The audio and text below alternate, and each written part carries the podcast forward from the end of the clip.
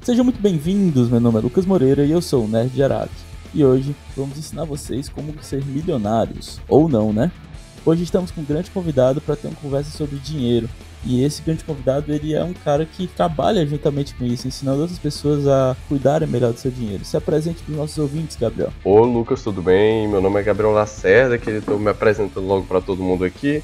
Eu não sou um profissional do mercado financeiro, ou seja, não trabalho em banco, nem trabalho diretamente é, em instituições financeiras, mas eu adquiri muito conhecimento com isso, estudando sozinho, tendo acesso a muitos cursos relacionados a isso, até porque é um conhecimento que está sendo muito difundido atualmente. Eu acho que talvez seja um dos conhecimentos mais negligenciados hoje uh, na educação brasileira. E eu sou educador financeiro, trago essa perspectiva de investimentos para a vida das pessoas e tenho o Instagram, que é Gabriel Belacerda, que eu abordo mais sobre isso, e tenho um canal no YouTube chamado Atena, que eu abordo também investimentos, mas também autodidatismo e conhecimentos em geral. E depois dessa carteirada do Gabriel, a gente pode começar conversando um pouco. Vamos falar aqui sobre o básico para que você entenda melhor sobre educação financeira. Uma coisa que não é tão abordada hoje em dia e muita gente acha que é um tabu falar sobre dinheiro. Eu tenho certeza que depois desse programa você vai ter um, uma visão melhor de como cuidar do seu dinheiro. Fique com a gente que a conversa está muito legal. Sejam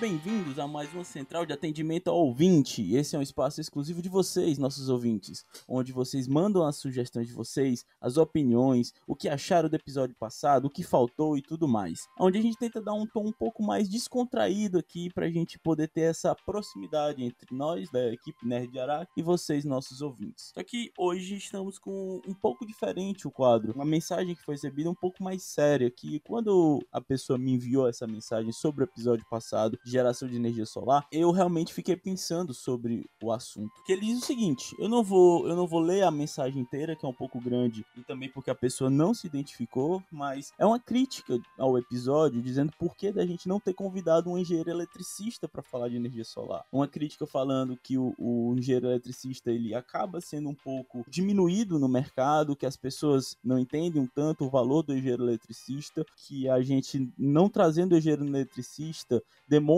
um pouco do descaso da sociedade, tanto dos órgãos competentes e reguladores, como também das pessoas que não entendem um pouco a importância. E eu confesso que quando eu li esse, essa crítica ao programa, eu realmente fiquei pensando, poxa, realmente eu devia ter, ter, ter, convidado alguém, mas eu nem me toquei. Eu confesso que foi um erro não ter trazido um geneticista. E é por isso que o Nerd de Araque, o nosso podcast, ele tem um compromisso com a informação e com o entretenimento. E hoje estamos com um convidado aqui na Central de Atendimento ao Ouvinte, onde ele pode sim falar a versão dele. Nós temos um engenheiro eletricista que também é um colega meu, Matheus Floriano. Se apresente aí para os nossos ouvintes, Matheus. Boa tarde, pessoal.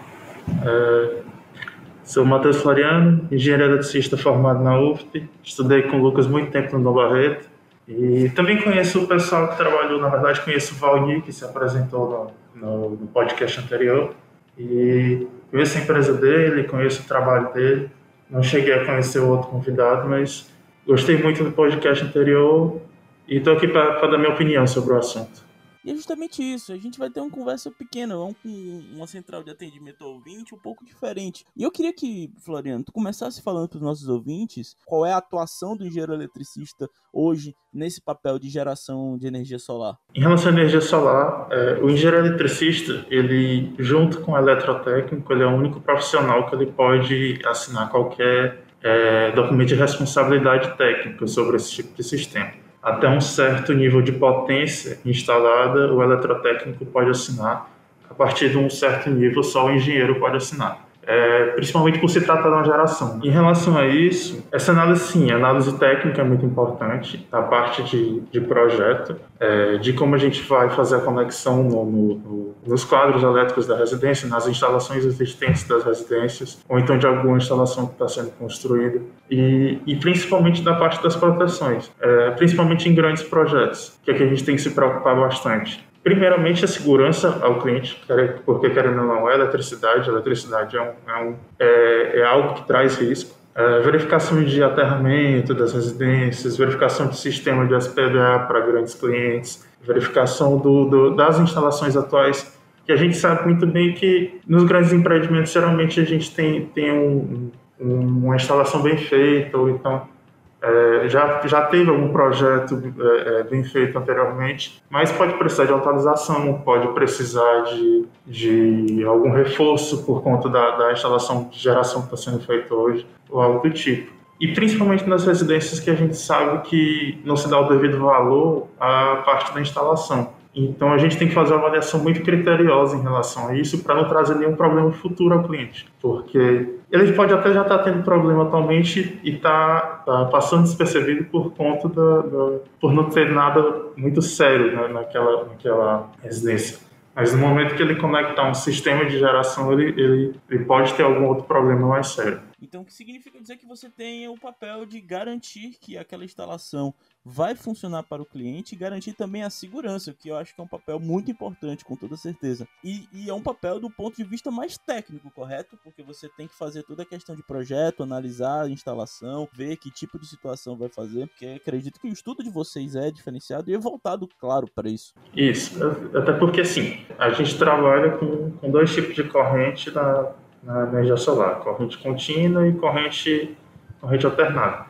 O inversor que os meninos citaram é o, é o equipamento que faz todo essa, essa, esse jogo de transformar corrente contínua em corrente alternada. Na corrente contínua, a gente trabalha com tensões bem altas, então a gente tem que tomar o cuidado de isolar tudo. Tudo bem que os materiais hoje eles já são, já são feitos para ter todo esse tipo de isolamento, mas a gente tem que fazer um estudo muito bem detalhado para para garantir a segurança do cliente e atender todas as normas é, é, é, solicitadas. Entendeu? Eu queria que você desse o, o seu parecer como engenheiro eletricista do ponto de vista técnico, porque sobre o programa anterior, se, se algum dos nossos convidados teve algum tipo de equívoco, se tu tem algo a acrescentar a, a, fala deles. É, em relação à questão técnica, eles não falaram nada de, de errado, não. O pessoal está muito bem treinado. Valnir, eu conheço eles, é, já fez alguns cursos comigo também relacionados a essa área. Assim, um, reforçar uma coisa sobre o mercado que, que os meninos falaram muito.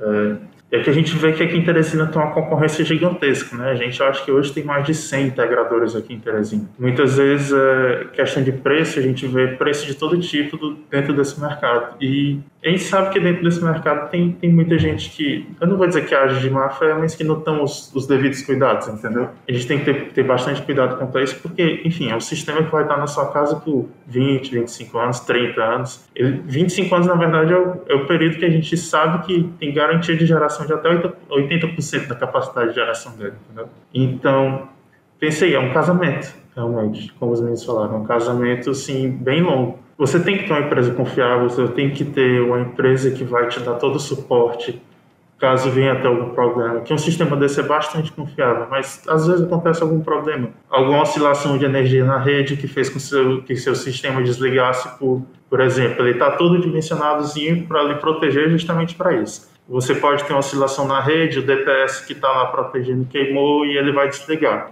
Mas por que, que ele queimou? Ele queimou para proteger tanto o equipamento quanto para proteger tanto os, os outros equipamentos da residência. Ele está totalmente dimensionado para se desligar automaticamente se precisar. Então, você tem que ter, tem que ter esse, esse cuidado na hora de contratar uma empresa é, decente. E acho que do ponto de vista técnico é isso. Os meninos exporam muito bem tudo. É, eles falaram muito bem sobre o assunto, sobre as vantagens. É, a energia solar é maravilhosa. É um investimento, assim, excelente para você ter na sua, na, na, na, sua casa, no seu sítio, no, no telhado, no solo, seja onde você tiver área para instalar. Assim, porque, enfim, é, você tem uma casa, você já está ocupando um espaço, né? Então, por que não usar aquele telhado que é uma área, assim, digamos, morta da casa para um benefício muito bom, tanto para você quanto para a sociedade? Que é uma energia limpa, cara. Então, e o retorno no investimento, o retorno financeiro, que tem muita gente que, que se preocupa principalmente com isso, espetacular. É justamente a questão da responsabilidade, que o barato pode sair caro muitas vezes. Como é investimento de 25 anos, como tu falou, você pegar e pegar no mais barato o cara que não tenha tanta responsabilidade assim, ou que você não tenha tanto respaldo para confiar naquele cara, talvez possa dar um prejuízo maior do que se você tivesse pagado naquele cara que é um pouco mais caro, que trabalha direito, tem bons engenheiros, que tem uma equipe boa, que tem profissionais que, que técnicos bons. Eu acredito que você conseguiu é, matar mais as dúvidas do pessoal sobre o ponto de vista técnico, falando sobre como funciona o papel de vocês do engenheiro eletricista e tudo mais. Aqui na empresa a gente já, já viu alguns casos, por exemplo, para dar um, ponto mais forte em relação a esse, esse barato que sai caro, de clientes que, que vieram atrás da gente ou para para solucionar algum problema que, que já aconteceu em alguma outra empresa, com, alguma outra empresa. Em outros casos, por exemplo, a gente viu muito aqui alguns clientes que tinham um sistema que era, por exemplo, alugado. Aí a empresa quebrou e deixou o sistema lá instalado, eles não sabiam como é que, que procedia, se, re, se removia, é, se a instalação estava bem feita e tal. E eles procuraram a gente para verificar uma solução, para poder instalar um sistema novo, certinho, de posse do, do, do, cliente, entendeu? Isso a gente já viu com alguns condomínios residenciais. Cara, é, é, o tipo de coisa que tem que ser avaliado com bastante calma. A gente tem que procurar uma empresa séria, a gente tem que tomar bastante cuidado com, com quem a gente está tá firmando o contrato, entendeu? E em relação à, crítica que o colega fez, que eu acredito que tenha sido um colega engenheiro eletricista, no caso, assim, a engenharia elétrica é um, é um ramo que está no mercado há, há, menos tempo em relação à engenharia civil, por exemplo. A engenharia civil dentro do CREA, dentro do, de outros de outro, do CONFER, ela está bem mais estabelecida, tanto no mercado, tanto no, no, nos conselhos. Talvez por isso o pessoal tenha se sentido um pouco assim em relação à energia solar. Porque, querendo ou não, como só a gente que pode assinar, só a gente, os eletrotécnicos que podem assinar, eles tenham tenham tido um, um atrito assim. Mas é aquele negócio, né? O mercado tá aí, é, tá gerando bastante dinheiro. E sabe como é? O pessoal, é, muita gente está vendo aquilo, está vendo que está dando resultado e vai querer ganhar dinheiro em cima daquilo também. A gente não pode frear isso. É bom tanto para é bom para os clientes, é bom para a sociedade porque é uma tecnologia boa, uma tecnologia que está barateando bastante agora e que todo ano tem se renova com, com, com novas tecnologias, com novas opções, com, com novas possibilidades e tem tudo para crescer bastante nos próximos anos. E é, parabenizar ao pessoal, falaram muito bem, apresentaram muito bem sobre o assunto. Gostei bastante do podcast. E tomo assim como crítica, como crítica não. Eu entendo a fala do, do colega que, que deu, deu aí o, o feedback e explicando mais ou menos o porquê de, de, de ele ter dito isso, acredito, porque a gente, engenheiro eletricista ainda busca muito, muito reconhecimento dentro do mercado. Acho que não só engenheiro eletricista, o engenheiro mecânico, engenheiro de produção, ainda tem uma busca de reconhecimento muito forte, que a civil já está mais estabelecida. A engenharia civil ainda sofre, sofre um pouco com falta de reconhecimento por, do cliente. Aí, imagina a gente, entendeu? Aí por isso que eu acho que ele ficou nessa crítica. É, e eu quero é, colocar ainda que o nosso podcast ele tá aberto. A gente pode fazer um episódio falando sobre a importância da, do engenheiro eletricista, da engenharia elétrica, do ramo de estudo, da atuação e tudo mais. Floriano, você está mais do que convidado para participar desse episódio que a gente pode fazer. Para os engenheiros eletricistas aí que quiserem participar, pode só entrar em contato que a gente pode marcar sim para comentar sobre. Eu acho que é muito legal é uma profissão que merece sim reconhecimento como todas as outras. Eu acredito que você trabalha numa área, você estudou para isso, você é o capacitado para fazer tal coisa. Eu acho que seria um programa muito legal, os nossos ouvintes iam curtir bastante. Eu agradeço o convite, é, agradeço o espaço aqui para deixar, não vou dizer meu desabafo, mas para deixar minha opinião. Se a gente puder convidar, se a gente puder combinar uma gravação dessa para a gente falar da importância, não, não só da nossa engenharia, mas de engenharia no geral, do aspecto do, do, da avaliação técnica de um profissional qualificado para as instalações, para estruturas, para todo tipo de, de, de situação é, dentro de uma residência ou dentro de uma instalação comercial é bastante interessante. Pois, pessoal, Vamos, vocês podem ficar agora com o episódio. Mandem mensagem sobre ele que a gente vai tirar todas as dúvidas de vocês com o que estiver acontecendo. Fiquem tranquilos que o Nerd Araque, ele preza muito para nossos ouvintes. E, nós, e eu quero muito a interação de vocês, seja com elogios, seja como críticas, e a gente vai atrás de melhorar sempre. Muito obrigado, Floriano. Muito obrigado, nossos ouvintes. Fique com o episódio que tá muito legal. Valeu!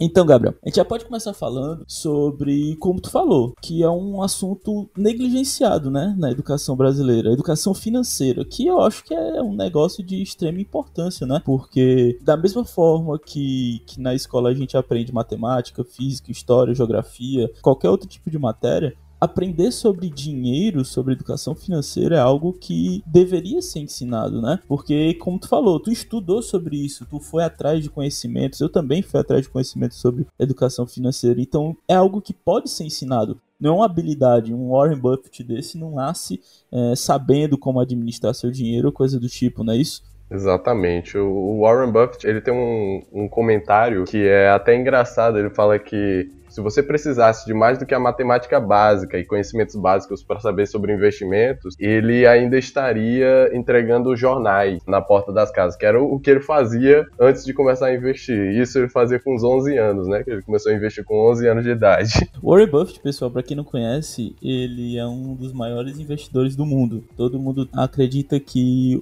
as empresas que ele compra são minas de ouro, porque esse cara tem uma visão para ações, investimentos em geral de outro mundo. Ele tem um, o que a gente chama de toque de Midas, né? O que ele toca, a galera vai atrás. Ele é uma referência no mundo dos investimentos hoje em dia. Inclusive, ele completou 90 anos agora, recentemente. Olha só, parabéns aí, Warren, se você estiver escutando isso.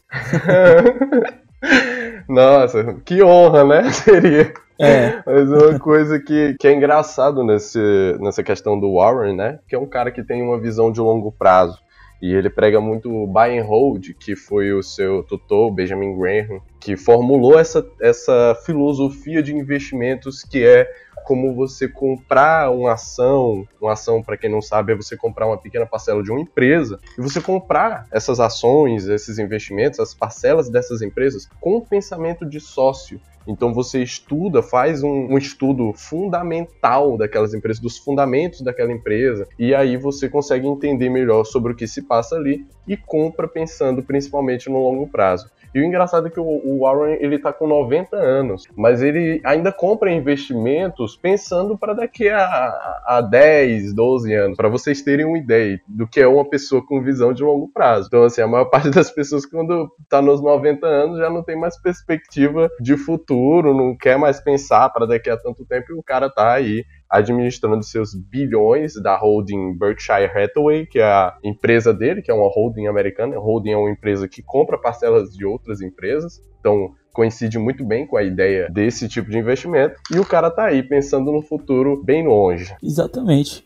interessante que tu já deu uma introdução na conversa sobre os tipos, né, de formas que a gente tem para investir o dinheiro, porque o sistema capitalista que a gente vive hoje em dia, você tem um, dinheiro, você utiliza ele para N ou coisas, o que você quiser fazer com esse seu dinheiro. Só que dentro do sistema, né, do sistema capitalista, esse dinheiro ele pode de duas coisas, ou ele perde valor, que é a tão temida inflação, ou ele ganha valor, que é onde entra o investimento, correto? Uhum. Sim. E aí você tem que escolher ou esse, esse dinheiro, além de se transformar em bens, você vai pagar contas, vai comprar coisas e tudo mais. Se ele está lá sendo dinheiro propriamente dito, você tem que escolher qual caminho vai ser feito. Ou ele vai perder valor, ou você vai fazer com que ele ganhe valor, né? Que ele seja investido. E aí, muita gente, quando fala de investimento, quando a gente está conversando, vem na cabeça o primeiro tipo de investimento que é a poupança, né? Isso por conta do medo da inflação na época da gigantesca inflação antes do plano real. E aí as poupanças eram algo que onde você tinha uma certa segurança, justamente por isso, porque como a inflação era altíssima, você ia no supermercado de manhã e de noite os preços dos produtos já eram completamente diferentes, porque o dinheiro aquele já tinha perdido valor. E aí teve todos aqueles programas de cortar zeros e tudo mais. Você literalmente pegava uma caneta, a da nota, e riscava assim: ah, essa nota de um milhão de cruzeiros agora vale mil. E você literalmente tinha toda uma mudança no valor do dinheiro. E aí a primeira forma de investimento que a gente tem conhecimento, que eu acho que muita gente tem contato com isso, é a poupança. Que se você for estudar um pouquinho, não é uma das melhores formas de você investir o, o seu capital. É uma das piores formas de você colocar o seu dinheiro, na verdade, a poupança. Poupança, ela é, no mundo dos educadores financeiros, a gente costuma falar que quem deixa dinheiro em poupança é, só pode ser de duas uma coisa. Ou os dois, né? Ou ignorante ou preguiçoso. Porque a pessoa literalmente está perdendo dinheiro deixando na poupança. Porque a poupança ela tem um rendimento abaixo da inflação. Isso já aconteceu várias vezes no cenário aí da taxa básica de juros do Brasil. Basicamente, a poupança rende menos que a inflação. Então, no fim das contas, você teve o rendimento da poupança. Digamos, você colocou mil reais lá. No fim do ano, você teve mil e trinta reais. Só que esses mil reais deveriam valer para você ter o mesmo poder de compra que você tinha lá quando você colocou esses mil na poupança, deviam valer mil e 60, por exemplo. Então, no fim das contas, você perdeu dinheiro, deixando dinheiro na poupança. É só um ganho numérico ali para você ter uma noção de que você está ganhando alguma coisa, mas no geral seu poder de compra está diminuindo.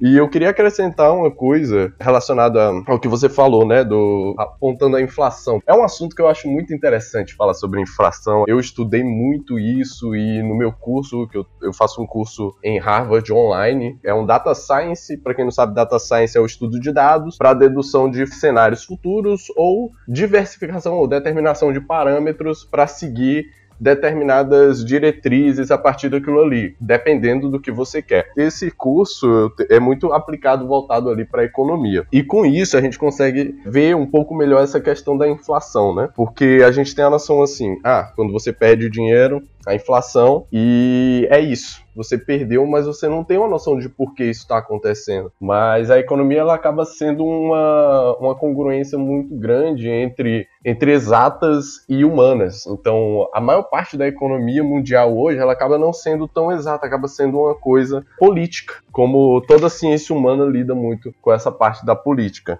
Então a gente vê que tem a inflação, que é quando o dinheiro perde seu valor, tem a deflação, que é quando o dinheiro ganha valor e lembrando, a deflação, ela acaba sendo uma coisa não muito saudável. Inclusive, o primeiro-ministro japonês que renunciou essa semana, o Shinzo Abe, ele foi o primeiro-ministro que ficou mais tempo lá, né, no, nesse cargo no Japão. E uma das promessas era acabar com a deflação no Japão, porque a inflação ela acaba sendo uma coisa saudável. A inflação controlada, ela é saudável para a economia. Mas por que que você fala assim? Mas por que se as pessoas estão ganhando poder de compra? Mas é só para para pensar, cara. Você vai para o banco, você pega dinheiro emprestado lá. Se a deflação tá muito alta, você pega esse dinheiro você usa ele e com o tempo, basicamente, essa dívida acaba sendo prejudicial para a instituição que te emprestou esse dinheiro, porque o seu poder de compra basicamente aumentou. Então não, não faz muito sentido para a economia e, e os bancos centrais, eles controlam muito isso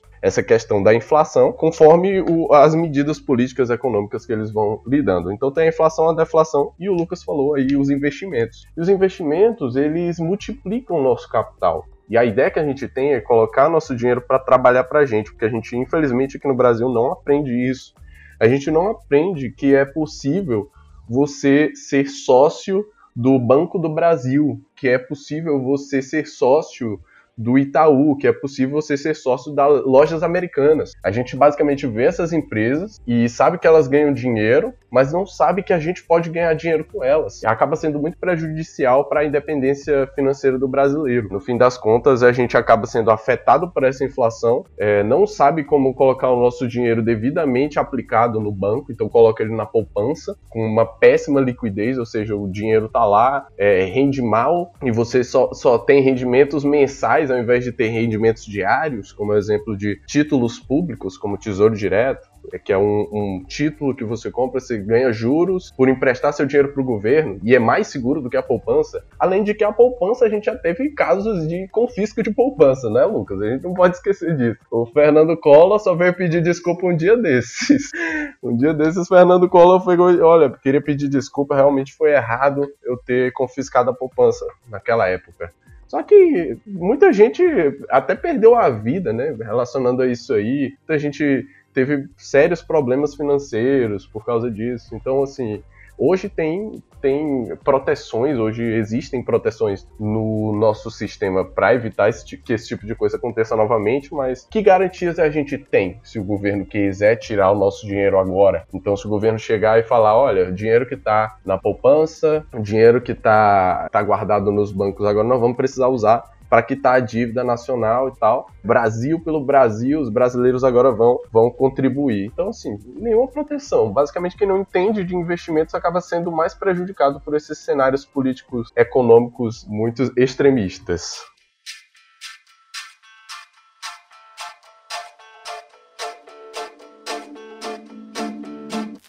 E cara, é interessante saber que como tu tem essas três formas de visualizar o dinheiro, que é a inflação, a deflação, que você acrescentou muito bem, e o investimento, é interessante dizer que as duas primeiras formas você tem a questão do dinheiro por si só. O valor não muda, o que muda é o poder de compra é aquela ideia, né, da Coca-Cola, que há um tempo atrás, com 3 reais, você comprava uma Coca de 2 litros e hoje a gente compra uma Coca de latinha com 3 reais. Então você foi vendo o quanto o teu mesmo valor, o mesmo número, a mesma quantia vem diminuindo o seu poder de compra. Em outra forma, você tem um investimento que ele faz literalmente multiplicar o teu dinheiro ou reduzir, dependendo do tipo de investimento que você traz. Porque o investimento já entra na questão do risco, não é? Porque todo investimento existe sim um risco.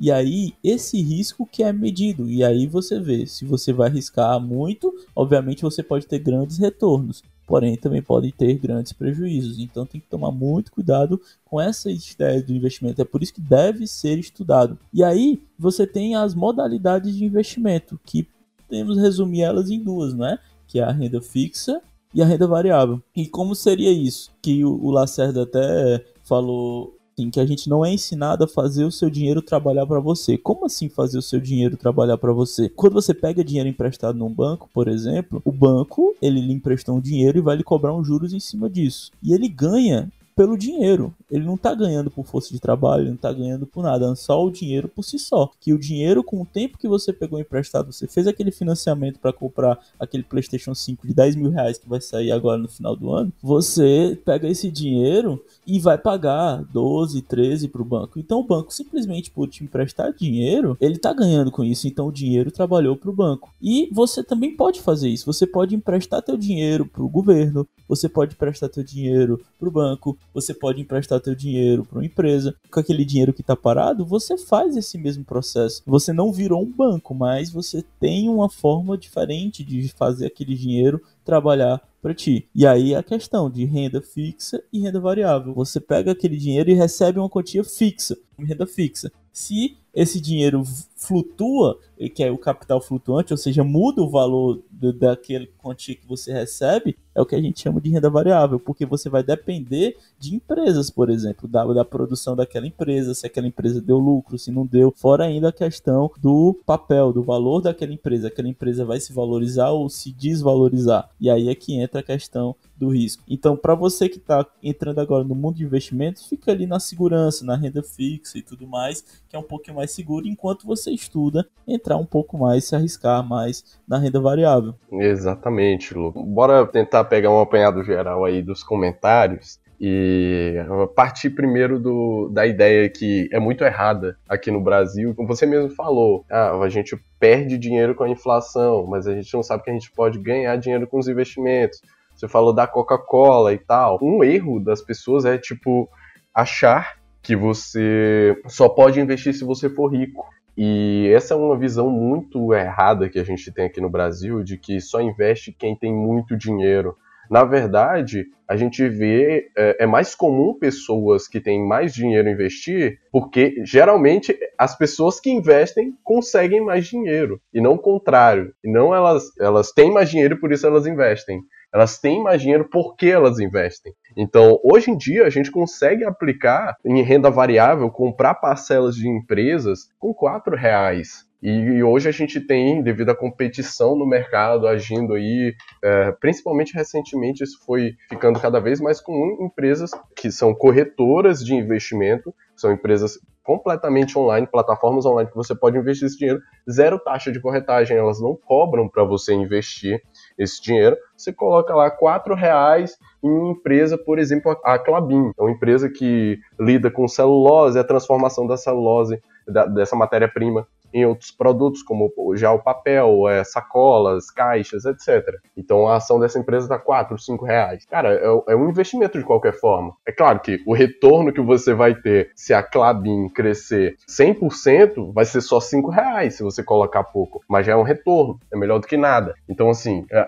o propósito do que a gente tem quanto a investir é ir colocando cada vez mais que vai e, e, esse dinheiro ele vai crescendo aos poucos e chega um momento que os juros compostos fazem aquele crescimento se tornar muito relevante no nosso patrimônio geral. Então a gente colocou, digamos que a gente passou 10 anos tendo um salário mensal de 4 mil reais. E a gente colocou dois desses 4 mil é, por mês em investimentos. E esses dois, é, esses 2 mil reais lá aplicados todo mês, é, acabaram se transformando, se multiplicando por 3 nesses 10 anos. Então, 2 mil viraram 6 mil. No fim das contas, o seu salário não foi mais de 4 mil nesses 10 anos. Foi de 4 mil, mais os 4 mil que você ganhou por cima dos, dos 2 mil que você investiu.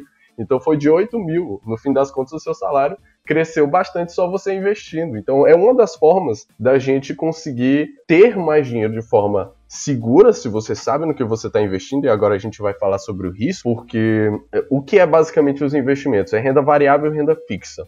A gente sabe que a gente tem que pôr o nosso dinheiro para trabalhar para a gente. O Lucas exemplificou muito bem, afinal, a gente está ali colocando o dinheiro no banco, o banco pega o nosso dinheiro e coloca para trabalhar. E a gente pensa que na poupança o dinheiro está trabalhando para a gente, mas no fim das contas, não exatamente. Ele está rendendo muito pouco, a gente está perdendo dinheiro do mesmo jeito. A gente está perdendo menos do que perderia se colocasse ele na conta corrente. Ou debaixo do colchão. É, debaixo do colchão. Conheço muita gente que fala como uma vantagem. Ah, eu sempre fui muito cauteloso com dinheiro, coloco numa caixa de sapato. E, cara, isso não é cautela. Você tá perdendo dinheiro pra inflação. Então, assim, o que você comprava com esse dinheiro em 2003, você não compra mais, entendeu? Enquanto em investimentos ele vai ajustando isso aí a partir da inflação também, porque a taxa básica de juros, que rege como a renda fixa vai agir em cima do seu dinheiro, é moldada a partir da inflação. A taxa básica de juros, para quem não sabe, é a taxa Selic aqui no Brasil, e ela molda uh, não só os juros em cima do dinheiro que você aplicou em renda fixa, por exemplo, Tesouro Direto, por exemplo, a poupança, por exemplo, CDBs, L6 e etc., que são é, investimentos em renda fixa, mas também dívidas de empresas, empréstimos e etc. Isso também é, vai se alternando a partir da inflação. E aqui no Brasil a gente sempre teve um histórico de taxa de juros muito, muito alta. É, sempre foi muito atrativo colocar dinheiro em renda fixa aqui no Brasil, porque a taxa de juros era alta, porque a inflação era alta. Então, se a inflação é 10% e a taxa de juros era 15%, você tinha um, um crescimento de 5%. Isso é um, um, um, crescimento muito grande comparado ao que a gente tem hoje. A taxa de juros hoje está 2%, uma mínima histórica aqui no Brasil. A gente nunca teve uma taxa de juros tão baixa. Isso quer dizer que investimentos em renda fixa estão rendendo muito menos. E o que é a renda fixa? Não é nada além de você emprestar o dinheiro para alguma instituição, então, seja para um banco, seja para o governo, seja para alguma corretora ou empresa, e você ter certeza do retorno. Então, você determina um período ou não, nisso a gente tem os pré-fixados e os pós-fixados, e você coloca o seu dinheiro lá. E ele é pré-fixado a uma taxa, se ele é pré-fixado, digamos, ó, seu dinheiro vai render de, do, do, de 2020 a 2025 a taxa de 5% ao ano. E pronto. Você sabe que em 2025 você vai tirar esse dinheiro com essa rentabilidade específica. É, é quase impossível, principalmente quando se trata de, de, títulos públicos, acontecer alguma coisa com esse dinheiro, você não receber. Porque se você não receber de um título público, é porque o Brasil quebrou, o, o, o país inteiro quebrou. Aí se o país quebrar, você tem que. Pega as malas e vai embora, não tem o que fazer.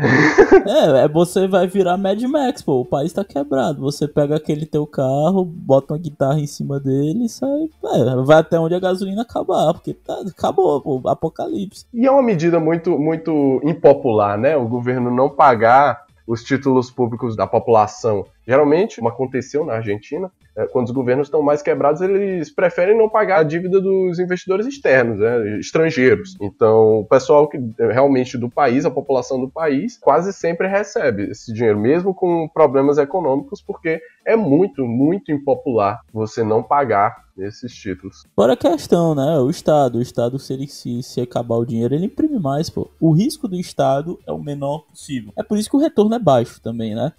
É, que é como eu coloquei, a questão do risco. A renda fixa é muito escolhida para tu colocar aquele dinheiro que você pode usar ele e precisa dele futuramente, né? Uma coisa que a gente não falou, que para pessoa primeiro ter dinheiro para investir, ela precisa de uma coisa apenas, ela tem um dinheiro sobrando, né? Porque você não vai pegar hoje o dinheiro que você vai pagar suas contas, ah, vou deixar de pagar todas as minhas contas e investir. Exato. É isso, você tem que ter um dinheiro sobrando. Então, o primeiro passo é você ajeitar a tua organização financeira. Você saber quanto você ganha, saber quanto você gasta, seu orçamento é a primeira coisa. Você fazer e saber que vai ter um dinheiro, fazer sobrar dinheiro. Ah, mas é impossível. Cara, nem sempre. Você tem histórias aí de, de, de caras que conseguiram. Duas uma. Ou você diminui teu padrão de vida para poder sobrar dinheiro, ou você tem que trabalhar mais para ganhar mais dinheiro. Eu conheço a história de um, empresário lá dos Estados Unidos que ele abriu uma rede de restaurantes, ele é brasileiro, que ele trabalhou de garçom.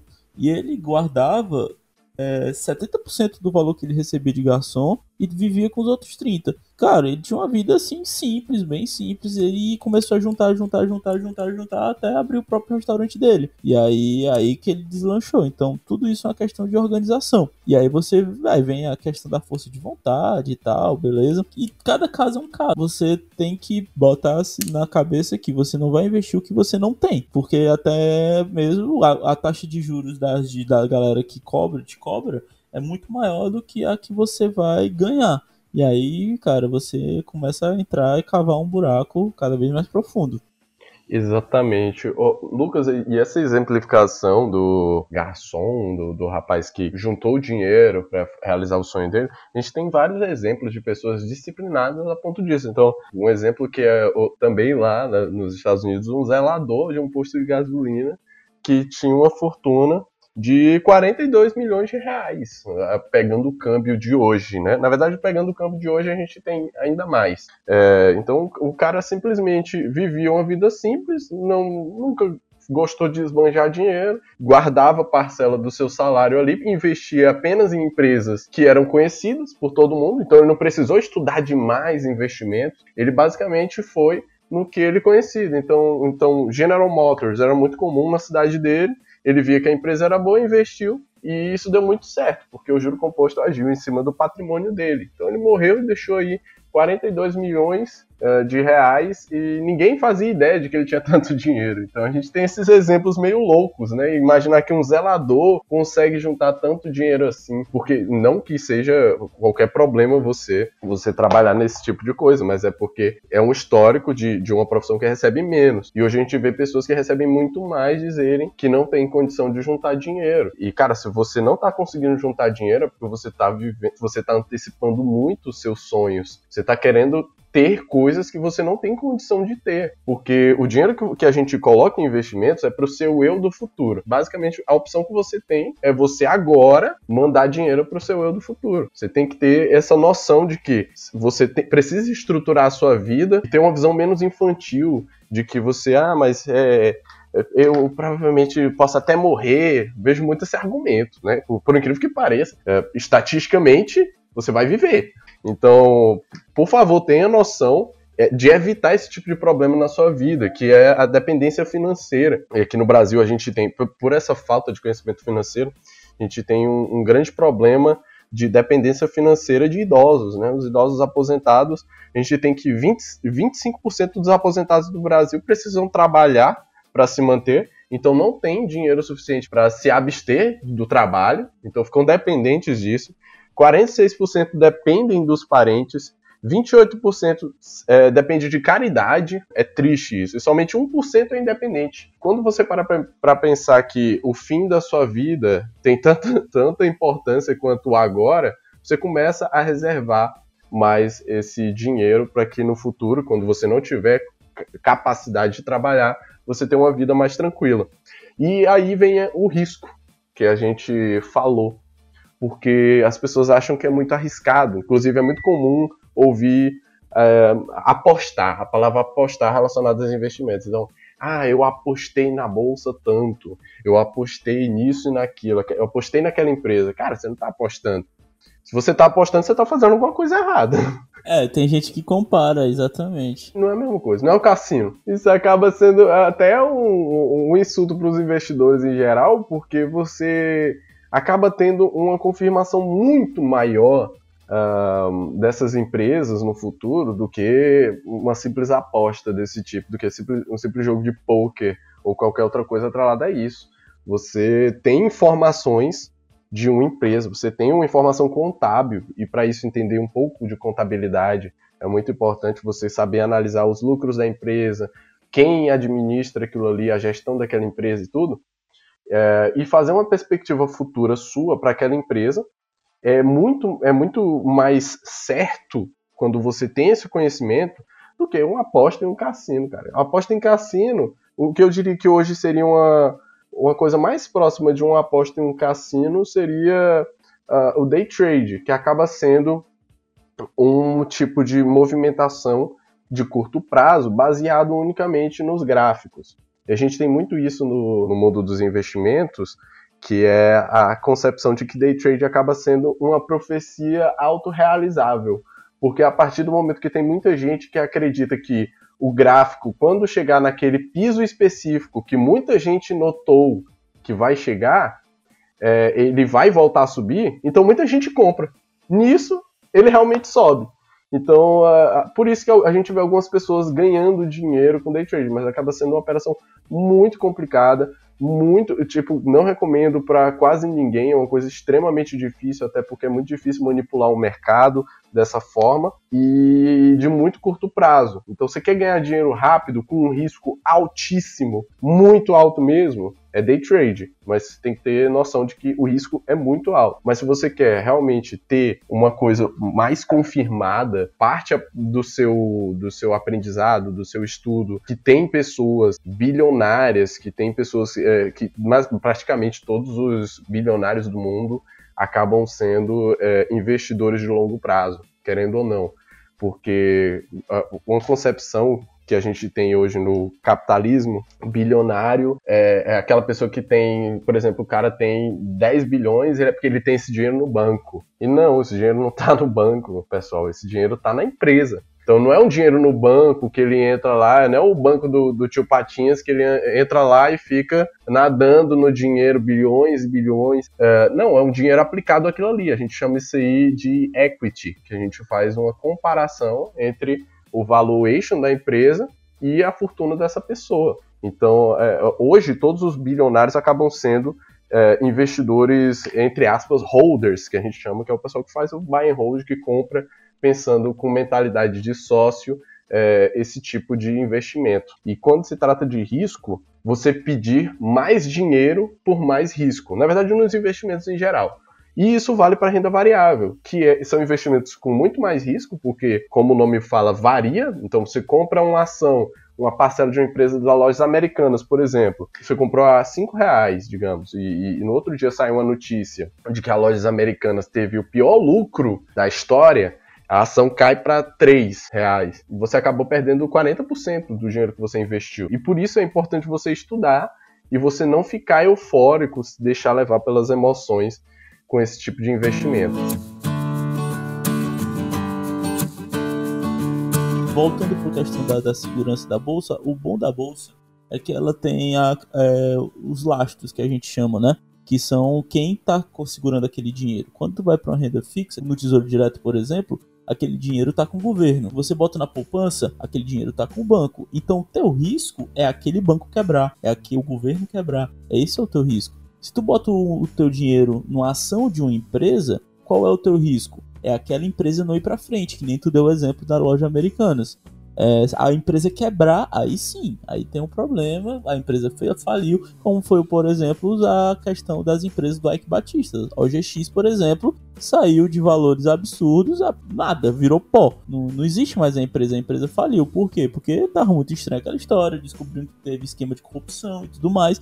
E aí a empresa não vale mais nada. Esse risco diferente da aposta atrelado a instituições, a pessoas que trabalham naquelas instituições dificilmente a empresa vai pegar aquele teu dinheiro, fechar as portas e sair. Tem toda uma questão de lucro para a empresa, né? E por que vale a pena para a gente, vale a pena para a empresa? A empresa abrir capital na bolsa, ela capta dinheiro para poder investir e crescer. Quando ela abre seu capital, o dinheiro que entra, espera-se que a empresa invista aquele dinheiro, tanto que quando ela tem algum plano de expansão de ações, de cotas ou IPOs, que a gente chama que é a abertura de capital da empresa na bolsa, ela tem que dar, dar um relatório para os investidores dizendo o que ela vai fazer com aquele dinheiro. Aí é que entra a questão do conhecimento. Você não vai simplesmente entrar em empresas porque você, olha, esse nome é bonito, eu vou entrar. Não é assim. E aí, aí vira aposta. Porque a pessoa entra sem saber de nada. Ela tá lá simplesmente pela pura emoção de poder ganhar mais dinheiro ali. Pela ganância. Exato. Então a pessoa vai colocar dinheiro em coisas sem saber onde tá botando. Existem momentos de você colocar dinheiro na bolsa. Porque se você tá perto de, de, de sair algum tipo de relatório, você tem que ter uma espécie de análise de mercado. O que é que espera que aconteça com aquela empresa? Porque a bolsa, ela precifica as empresas de acordo com seus resultados. Se você botou dinheiro e amanhã saiu o relatório dizendo que a empresa teve prejuízo, obviamente as cotas daquela empresa vão cair. Então é tudo uma questão de análise e de momento. Exatamente. É os fundamentos da empresa. A gente consegue ter uh, uma noção maior analisando, tendo uma noção maior dos indicadores fundamentalistas dessas empresas. Porque a gente analisa a partir de uma análise de contabilidade. Ah, mas eu não sei contabilidade, eu não sou contador. Cara, você consegue ter esse conhecimento muito facilmente hoje, seja por cursos, seja por, por vídeos no YouTube, seja buscando na internet. Então, se tem lá PL, o que é PL? Pesquisa na internet, cara. Você não quer ter trabalho, você vai ganhar dinheiro com, sabendo mais dessas coisas. Nenhum dinheiro vem de graça, né? Você tem que aprender que para você entender melhor, para você ter menos risco, você precisa aprender aquilo. E é importante que até ressaltar porque essa questão da, da ganância que a gente tem a, a, acaba tendo uma noção muito deturpada sobre a ganância que a gente acaba tendo. E um exemplo clássico que sempre desperta o coração das pessoas é quando eu falo da Magazine Luiza, que se você tivesse colocado 5 mil reais em Magazine Luiza em 2016, hoje você teria 2 milhões 310 mil 789 é, reais. Inclusive, na maior parte de vocês que está ouvindo, deve ter despertado um sentimento assim de nossa, é sério isso? Não tô acreditando. Devia ter colocado. Será que se eu tivesse colocado? Já pensou se eu tivesse colocado esse dinheiro? E isso acaba sendo muito atrativo no mercado. E muitas pessoas acabam usando esses exemplos que a gente acaba chamando no mercado de unicórnios da bolsa. A Magazine é unicórnio brasileiro.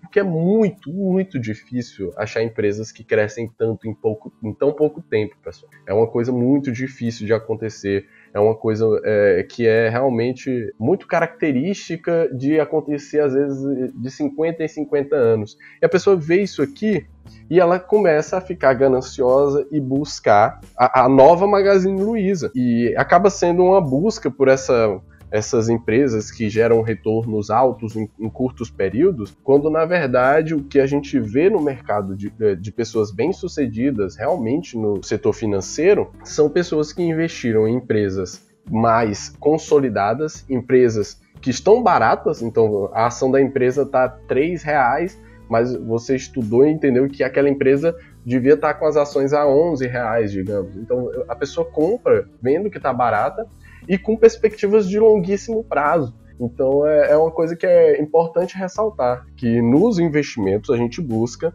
esse tipo de aplicação, aplicações, pelo menos pessoas que têm essa visão de longo prazo e que são que é, é comprovadamente hoje a visão que mais trouxe retorno uh, na história. Warren Buffett, por exemplo, é conhecido como o maior investidor do mundo e talvez de todos os tempos, porque ele se tornou o terceiro homem mais rico do mundo simplesmente investindo. E tem até uma, uma, uma história que eu não sei se é verdadeira, mas que contam por aí que o Bill Gates perguntou pro Warren Buffett se esse negócio é tão simples de investir e ficar rico, é só comprar boas empresas baratas e, e deixar lá o seu dinheiro, por que, que todo mundo não faz isso e fica rico também? E a resposta do Warren sempre foi, foi porque ninguém quer ficar rico devagar. E a verdade é essa. Você consegue ver, inclusive até uma dica para vocês, você consegue ver a diferença de quem está querendo o seu dinheiro simplesmente por ter para você comprar algum produto dele ou para fazer você colocar seu dinheiro para acabar sendo um esquema de fraude, pirâmide, etc. Simplesmente vendo o que a pessoa está focando. Se você vê um conteúdo de alguém que está realmente trazendo conhecimento para você, está falando que o negócio não é tão fácil, que você tem que realmente estudar, você tem que aprender, você tem que desenvolver aquilo, provavelmente essa pessoa é mais confiável do que a pessoa que está simplesmente colocando um monte de fotos viajando com o um notebook aqui, um monte de gráfico e falando: olha só, ganhando tantos mil hoje. E isso é um perigo muito grande, porque o Brasil é, o, é um país com maior número de pirâmides financeiras. E o que é pirâmide é basicamente esquemas que você entra, coloca o seu dinheiro, eles ficam com o seu dinheiro e só liberam, quando liberam, quando você chama seus amigos. E aí seus amigos colocam o dinheiro lá, entram nesse esquema e quem acaba ganhando dinheiro é, são só eles, entendeu? E acaba sendo um, um, uma fraude muito grande. Isso é um grande perigo no mercado hoje. Cara, você pode ver, tá cheio de anúncios assim, tipo YouTube, gente. Eu não digo nem na parte de investimento, mas no geral, pessoas querem se aproveitar da vontade do cara de ganhar dinheiro. Você olha no YouTube tem um anúncio a pessoa. Eu vi um que eu fiquei até impressionado com a, com a pachorra que o, o, anúncio fala, que é tipo, eu não acredito que você tem um celular e não consegue ganhar 10 mil reais por mês. Aí eu, porra. O cara ele fala isso no anúncio. E aí tem outros lá, método infalível. Ah, eu vendo não sei quantos mil reais por mês de curso e não sei o que. Eu vou lhe ensinar a fazer. Cara, dinheiro fácil não existe, pô. Não existe dinheiro fácil. Dinheiro fácil é no máximo aquele que você acha na rua. E olha lá. E ainda é difícil. Então, te prometer um retorno alto, que é nesse esquema de pirâmide, que o cara chega assim: é, invista mil reais e eu lhe prometo é, você ter é, de retorno de 20% ao mês. Cara, isso não existe. Por isso que a galera caiu em cima quando teve aquela propaganda da Betina. Que ela dizia que começou a investir com um mil reais, sei lá, e transformou em um milhão. Simples assim. Não é simples, cara você precisa todo de um, um, preparo, você tem que estudar. Se você quer ganhar dinheiro, você tem que se esforçar de alguma forma, tanto na bolsa como no seu trabalho. Você não vai ganhar dinheiro é, simplesmente entrando em um negócio, o cara vai te mostrar os passo a passo para você ganhar dinheiro. Então você tem que tomar muito cuidado com isso. É, e, o, e, esses caras, eles te pegam justamente isso, é na questão do, da ganância. É aquela história, o cara que quer se dar bem é o mais fácil de, de ser enganado, porque o que quer se dar bem de qualquer jeito, acima de qualquer custo, em cima de todo mundo, ele é o que vai cair em tudo, tudo isso aí, é o que vai entrar na, no esquema de pirâmide, é o que vendia Telex Free na, tempos atrás, é esses caras aí, e, e, você não vai pra frente desse jeito. Você não, não entendeu o que você tá fazendo, sabe onde você tá entrando, não dá certo. Como você tem que pensar em longo prazo, você pode utilizar todo esse tempo para ir aperfeiçoando um pouquinho. É, se você tiver controle, se você tiver disciplina e regularidade, com o tempo você vai adquirindo esse conhecimento passivamente até, é, porque você vai absorvendo, é, vai prestar atenção nas, nos detalhes. Eu posso dar um exemplo. Você não precisa estudar todas as empresas da bolsa. Você pode estudar as que te chamam mais atenção. Ah, tem o Itaú, é um grande banco, eu confio no Itaú. Então estuda os rendimentos do Itaú, né? Ah, eu tenho Magazine Luiza, tá toda hora na mídia e tudo mais fazendo propaganda, é uma boa empresa, todo mundo fala dela. Estuda um pouco o Magazine Luiza, coloca dinheiro nessas empresas. Eu, por exemplo, eu estou tentando me expor um pouco mais agora a investimento no exterior. Eu não vou estudar todas as empresas da bolsa americana. Eu vou o quê? Apple, Google, Amazon, Tesla, são empresas que eu sei que estão toda hora, estão crescendo, toda hora estão desenvolvendo tecnologias novas. Essas empresas não vão quebrar do dia para a noite. Então você tem que prestar atenção nisso. Agora, se você for investir na empresa, na peixaria do seu Zé, que você nunca ouviu falar e não sabe como é que é a empresa, nunca viu e viu e é só, só viu que o pessoal tá falando que ela vai crescer, vai crescer, vai crescer, vai crescer e você botar o dinheiro, é procurar é, pelo em ovo. Então não vai dar certo, né? Exatamente. Lucas, isso aí acaba sendo até uma observação. Tu falou de investimentos no exterior.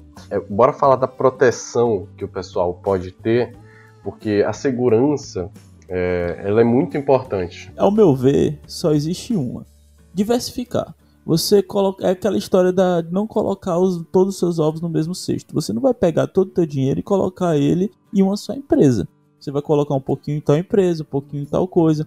E você tem uma questão da, de quanto você pode arriscar daquele dinheiro. Você proteger teu dinheiro é colocar aquilo que você vai precisar, que é o que a gente chama de reserva de emergência. Coronavírus está ensinando a gente que é importante ter uma reserva de emergência, porque tomar um tempo parado, né? Muitos brasileiros aprenderam da pior forma. Tomar muito tempo parado e sem uma reserva de emergência, você ia pegar perrengue. Então, a reserva de emergência é um dinheiro que você vai precisar, você não pode arriscar, então você tem que colocar em um, um, um investimento que te dê retorno, ou seja, você não perca aquele dinheiro para a inflação, mas também você consiga, você tenha pelo menos um, uma grande chance de ver esse dinheiro no futuro. Qual o melhor investimento que a gente tem hoje? Renda fixa. Ah, mas o, vocês falaram aqui que a renda fixa está na mínima histórica eu vi o cara no YouTube falando que está perdendo para a inflação, mas a renda fixa continua sendo muito importante para você deixar o dinheiro que você vai precisar. Segurança. Exato, é segurança. Você não vai simplesmente deixar de se expor é, é a renda fixa porque ah, tá 2%. Nos Estados Unidos, a renda fixa lá é 0%. E estão falando de juros negativos, ou seja, o dinheiro na renda fixa lá vai cair. E já as pessoas investem o dinheiro lá. Por quê? Porque ainda é melhor do que deixar o dinheiro parado. A pessoa vai não vai é, aquele dinheiro pelo menos vai ter uma rentabilidade de alguma forma, vai ter um retornozinho de algum jeito. E isso é muito importante de falar, Lucas, essa observação aí dos juros, que ah, mas não vale a pena colocar dinheiro nos juros zero. É, e quando você abre mais o seu leque de investimentos uh, internacionais, tipo você vai para países como a Suíça, lá os juros é de um dos títulos públicos é de 0,70, menos 0,75. E você fica, oxe, mas não vale a pena, eu vou perder dinheiro colocando aqui. Só que aqui a gente paga, ou melhor, o governo paga a gente para a gente emprestar dinheiro para ele. Lá, a gente está pagando o governo para guardar o nosso dinheiro. É, é, muito diferente a perspectiva que tem aqui e que há lá. Então é importante ressaltar isso aí. E é aquela história.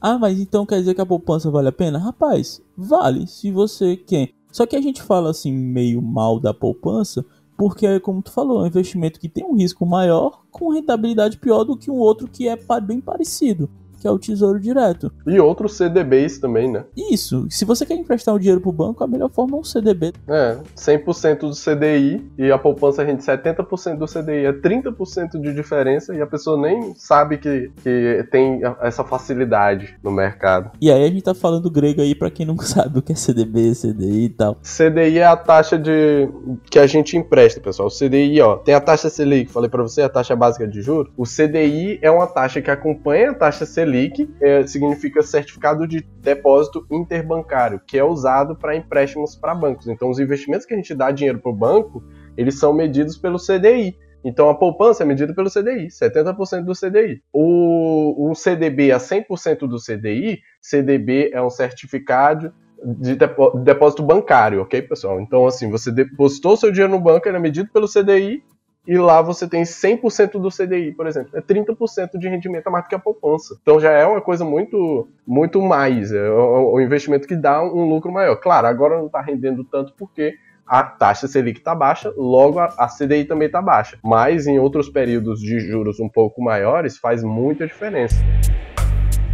E aí, assim, a ideia aqui do programa não é ficar o que é cada coisa, é dar uma noção, trazer uma curiosidade para você também ir atrás, porque você pode pegar nesses rendimentos de renda fixa, você tem um tesouro direto, você tem o CDB que você vai emprestar o dinheiro para o banco, você tem o LCI que você vai emprestar o dinheiro para investir no ramo imobiliário, o LCA que investe no agronegócio. Então existem formas diferentes de você emprestar teu dinheiro, colocar ele em situações onde você se sente confortável. E aí, onde eu vou botar isso? Estudando. Você vai olhar, ver o que cada um é, ver qual é o risco, sempre atento ao risco, pesquise o risco. Hoje em dia é muito fácil você achar qual é o risco desse investimento. Você procurando dar uma pequena pesquisa na internet, bota no vídeo no YouTube, você assiste alguém falando sobre isso, forma sua opinião sobre e faz. Porque o quem administra o seu dinheiro não é o Lucas, não é o Gabriel, é você. Você vai atrás de conhecimento e escolhe onde vai aplicar esse dinheiro. Cada um vai ter uma filosofia diferente de como aplicar esse dinheiro. Eu tenho a minha, o Gabriel tem a dele, o Warren Buffett tem a dele. E tudo depende de duas coisas: o risco de cagaço, quanto você tem medo de perder esse dinheiro, e também é, na sua ambição. E aí você mede até onde vai o teu cagaço dentro da tua ambição e você aloca aquele dinheiro. Agora, claro, com cuidado, olhando, sabendo o que você está fazendo, porque você não vai. Eu não daria minha carteira para qualquer um segurar.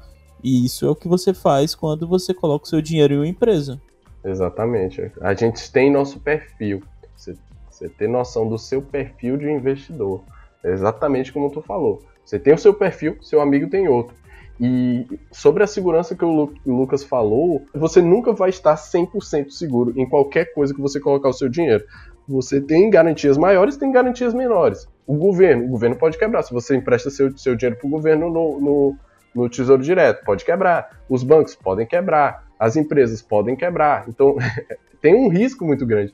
Acho que o, o, o menor risco que você teria seria com ouro físico, um ouro realmente, você tivesse ouro físico e você enterrasse no chão da sua casa. Ainda assim teria o risco de alguém ir lá e roubar esse ouro. Então, assim. Ou você esquecer onde enterrou. É, é, é você ter alguma amnésia ali e esquecer todo esse ouro enterrado.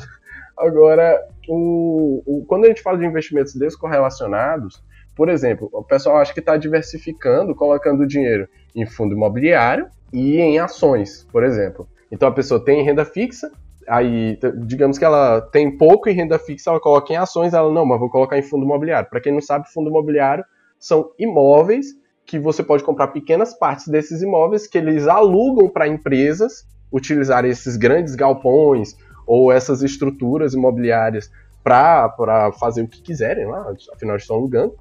E aí você recebe um aluguel em cima dessas cotas desses fundos que você compra. Então a pessoa compra fundo imobiliário e compra ações. É um investimento que eu gosto muito esse. Eu também gosto muito, é, é voltado para minha previdência. E como os fundos imobiliários são atrelados a terrenos físicos mesmo, você tem uma certa segurança um pouco maior, digamos assim. Você tem uma flutuação menor porque ele está atrelado ao valor do terreno, né? O valor daquela cota. Exatamente. A flutuação dos fundos imobiliários é um terço da flutuação das ações. Então, as ações elas, vai, elas são três vezes mais voláteis do que os fundos imobiliários. Isso é importante ressaltar. O que é a flutuação, para quem não entende? A flutuação é a variação do preço, né? Então, se você, se você aumenta ou diminui. Agora, não espere ganhar muito com fundos imobiliários, mas também você não vai perder muito em caso de algum tipo de crise, por exemplo. E também tem o imposto de renda. Tem o imposto de renda nos fundos imobiliários, vale, vale ressaltar. Qualquer ganho em fundos imobiliários você tem que pagar o imposto de renda. É, em ações isso é, é, outra história. Na verdade é só vendas mensais acima de 20 mil com ganho você tem que pagar imposto de renda. Mas os fundos imobiliários qualquer coisinha ali que você ganhou, se você ganhou um real, você vai ter que gerar uma DARF e pagar um imposto de renda. Entendeu? É importante ressaltar isso.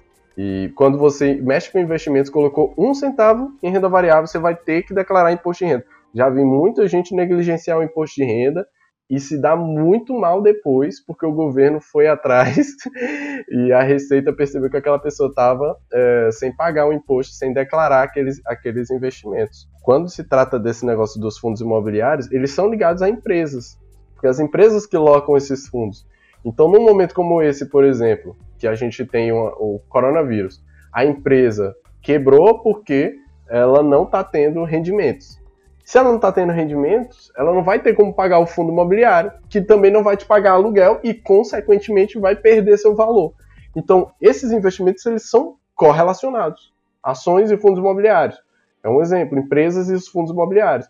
Por mais que seja um imóvel físico que ele está ali, ele pode perder o seu valor nesse, nesses cenários. E quando a gente fala de investimentos descorrelacionados, é, por exemplo, eu tenho meu dinheiro aqui, eh, eu tenho investimentos em renda fixa e em ações, são descorrelacionados. Eu tenho meu dinheiro aqui no Brasil e nos Estados Unidos e na Europa, por exemplo, são moedas descorrelacionadas, eh, empresas descorrelacionadas. Ter meu dinheiro em ouro. Então, se a bolsa caiu, o ouro subiu, porque o ouro ele é um metal que historicamente tem valor para a sociedade. É, por mais que ele não tivesse em algumas culturas valor monetário, ele tinha seu valor, por exemplo, os astecas e os incas falaram, falavam que o ouro E a prata era. O ouro é o suor do sol e a prata era as lágrimas da lua. Então, o ser humano, a, a espécie humana, sempre deu valor para esses metais preciosos, seja, pra, seja qual fosse o propósito. Então, a gente tem uma, uma um, um, teste do tempo.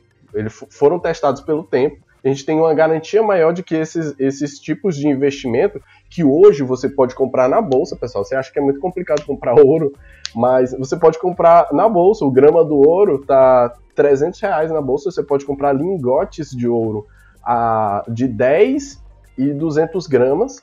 Então é, fica muito mais tranquilo você você comprar esse tipo de. você fazer esse tipo de transação. Você compra na bolsa, sem sair de casa você tem ali uma reserva em ouro. Você não precisa comprar o ouro físico e correr o risco ali de ser assaltado ou também perder dinheiro em joias também, porque o ouro em joias ele é três até cinco vezes mais caro do que o ouro normal negociado em bolsa. Então, vale ressaltar isso. Investimentos descorrelacionados e exposição convexa. Você tem muito mais a ganhar do que a perder. Um exemplo é as ações. Você compra uma ação a cinco reais, o máximo que você pode perder é cinco reais, mas você pode ganhar muito mais, como por exemplo na Magazine Luiza, que se multiplicou mais de 100 vezes o capital ali, entendeu? Então você podia perder 100% ou ganhar mil, 10 mil, 100 mil por cento. Então vale ressaltar isso. dentro disso, é muito importante você é, saber onde você está colocando esse dinheiro, porque, como tu falou, dá para comprar o ouro, você pode se expor a vários, é, vários sistemas, por exemplo, eu posso investir nos Estados Unidos e me expor ao dólar, mas eu consigo me expor ao dólar investindo em ETFs, que são índices, por exemplo, eu tenho o IVVB11, que é um índice na Bolsa de Valores brasileira que se expõe ao dólar. Então existem muitas formas diferentes de você encontrar formas de diversificar esse teu patrimônio. Como a gente acabou de citar várias nesse último, nesse, nessa última fala do Gabriel. Falou de fundos imobiliários, falou de ouro, falou de prata, é, citando aqui o dólar, você falou imobiliários é terreno, né? Então você tem tudo isso de, de maneiras diferentes de proteger teu capital. E é muito importante você proteger ele um dos motivos de você investir o dinheiro é proteção, que nem a gente falou, para que ele não seja absorvido pela inflação. Então você está protegendo o seu poder de compra. Não é só simplesmente ficar rico. Muitas vezes você pode investir o pouco que você tem para proteger seu capital. Agora, tem como ficar protegendo bastante dinheiro para você atingir a sua liberdade financeira, a sua independência financeira. E aí isso depende do teu objetivo e do teu planejamento é muito importante dizer que a bolsa de valores, ou guardar dinheiro, poupar, é grande parte, é, é o pontapé inicial para o seu planejamento financeiro. Então você tem que primeiro organizar a casa, você vê os seus gastos, o que você ganha, faz seu orçamento familiar. Beleza, fez isso, sobrou dinheiro. Vai deixar esse dinheiro parado? Não. Então, desse dinheiro, o que é que você faz com ele? Coloca um pouco na renda fixa, eu quero colocar parte na renda variável. Ok, da renda variável você vai fazer o que? Colocar pedaço em fundos imobiliários, porque você está colocando parte dele em terrenos. Você vai colocar em empresas, comprar ações. Você vai comprar ouro, que nem o Gabriel falou, ou prata. E aí você já está colocando esse dinheiro em metais preciosos. Você compra ETF de dólar, é, ETF de, de IVVB11, ou seja, você vai colocar esse dinheiro exposto ao dólar, as empresas financeiras dos Estados Unidos. Então, você pegou com um pouco, aquele pouco dinheiro que sobrou, você diversificou ele. Então, se der algum problema do Brasil, você ainda tem todas aquelas outras opções que vão lhe ajudar. Se der algum problema nos fundos imobiliários, que muita gente diz, ah, é bolha, é bolha, é bolha, beleza, mas você não vai perder tudo, você vai ter dinheiro protegido em outras situações. Esse exemplo, o que o Gabriel falou é extremamente importante. Muita gente acha assim: ah, não, eu vou deixar tudo na renda fixa. Se der algum problema no Brasil, entrar em guerra amanhã, aquele dinheiro vai ser confiscado, sei lá, você não vai ver aquele dinheiro de volta. Ah, eu vou colocar tudo em fundos imobiliários, a bola estourou, você perdeu tudo. Ah, eu vou colocar tudo em ações. A bolsa tem uma queda gigantesca, você vai ter aquele dinheiro parado muito tempo. vou colocar tudo em Magazine Luiza. Viram que tinha problema fiscal, então nunca coloque teu dinheiro tudo em uma só coisa. Outro ponto que eu acho legal, Gabriel, de conversar, é sobre a questão de momento, né? Porque o negócio da bolsa também é a ideia do momento. A gente está falando aqui todo o tempo de Magazine, Magazine Luiza, Magazine Luiza, mas dificilmente o Magazine Luiza vai sair do patamar que está hoje e, e ter a mesma evolução teve nos últimos anos. Ele, a, a curva dele ela vai meio que se estabilizando. Então, a galera que comprou naquela época do Magazine Luiza é o que está colhendo os frutos de hoje. Então, você tem que procurar empresas que tenham isso.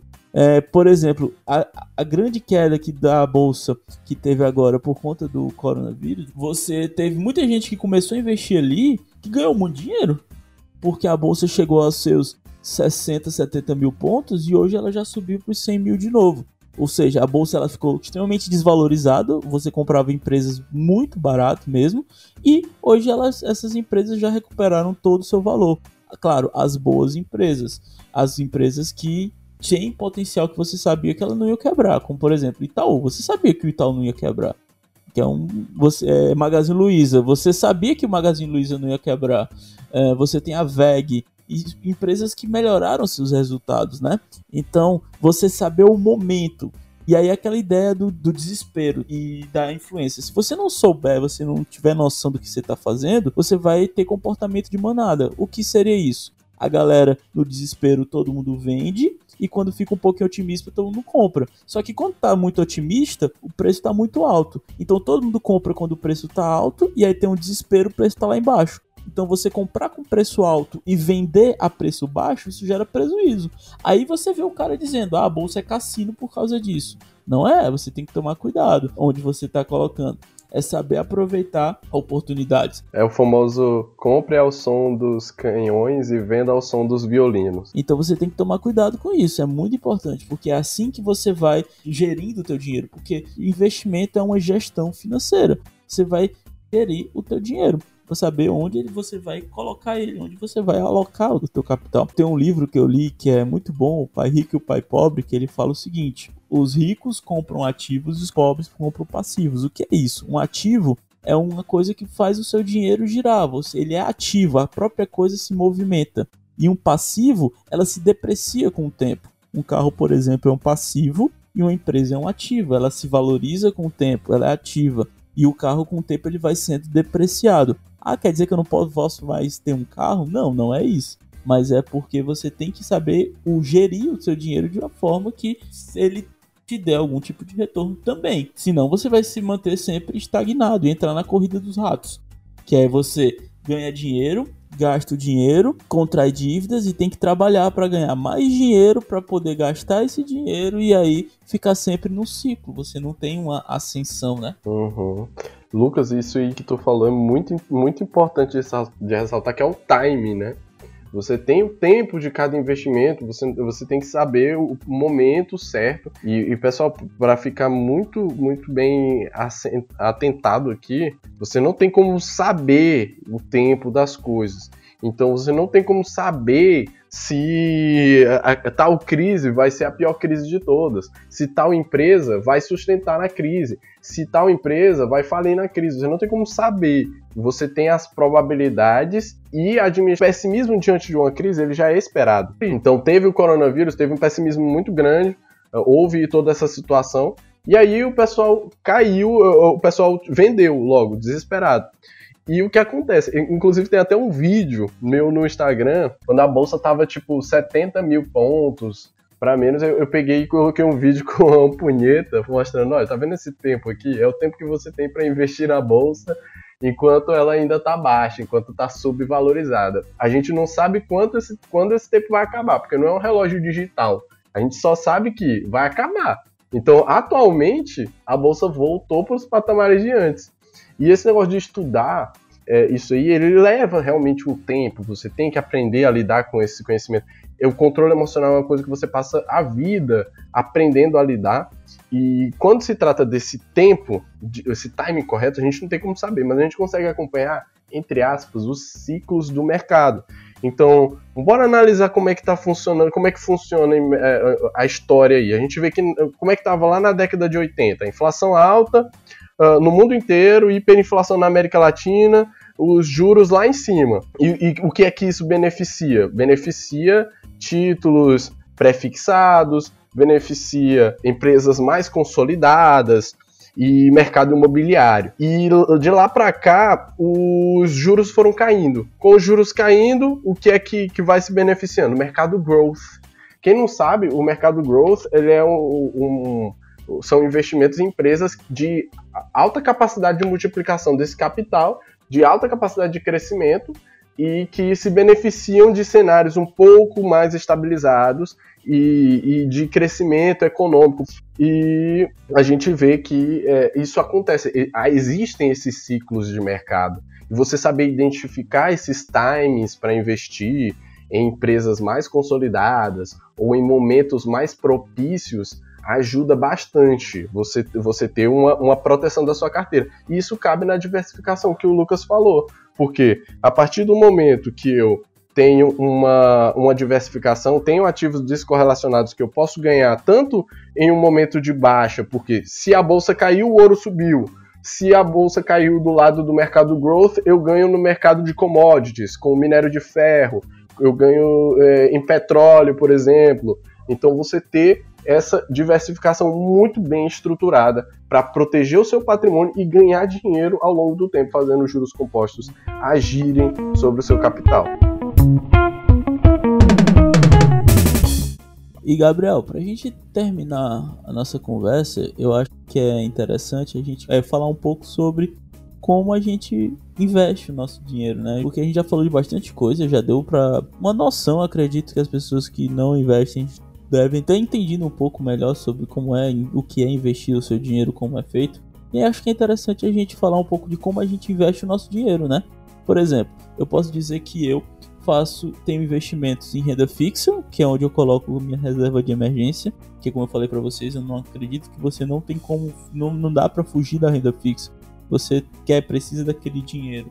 Se você é, necessita dele de alguma forma futura, a melhor forma que você tem é ter um lugar onde você tenha segurança que, e você tenha algum tipo de rendimento.